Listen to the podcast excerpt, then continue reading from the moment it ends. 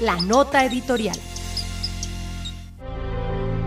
Soy Marco Antonio Suárez Gutiérrez, director general de la CBC, y quiero aprovechar este espacio para hacer un llamado muy especial a los organismos de prevención y gestión del riesgo y a quienes habitan en riberas de ríos y zonas de ladera. Como bien saben, estamos atravesando la primera temporada de lluvias del año influenciada por el fenómeno de la niña. Hemos tenido más de cinco días consecutivos con lluvias que superan en un 60% el histórico de precipitación acumulada para esta fecha. Hacemos un llamado especial a la comunidad y organismos de atención de riesgos en las cuencas. Palo, Fraile, Pance, Meléndez, Bolo, Río Frío, Tuluá, Pescador, La Paila, Guavas y La Vieja que son las más críticas por la saturación de humedad, lo que podría aumentar la probabilidad de movimientos en masa, creciente súbita de ríos, desbordamientos y rompimientos de diques. Respecto a la emergencia registrada en Dagua por el río Pepitas, aclaramos que el caserío del corregimiento de Juntas está aproximadamente a kilómetro y medio del sitio conocido como Charco Guzmán, aguas abajo en la confluencia directa del río Pepitas, en un área definida como zona de riesgo no mitigable según el Plan Básico Ordenamiento Territorial de Dagua. Incluso algunas viviendas están al borde del cauce del río Pepitas. Por esta razón, allí no hay obras de mitigación como descolmatación o muros de contención.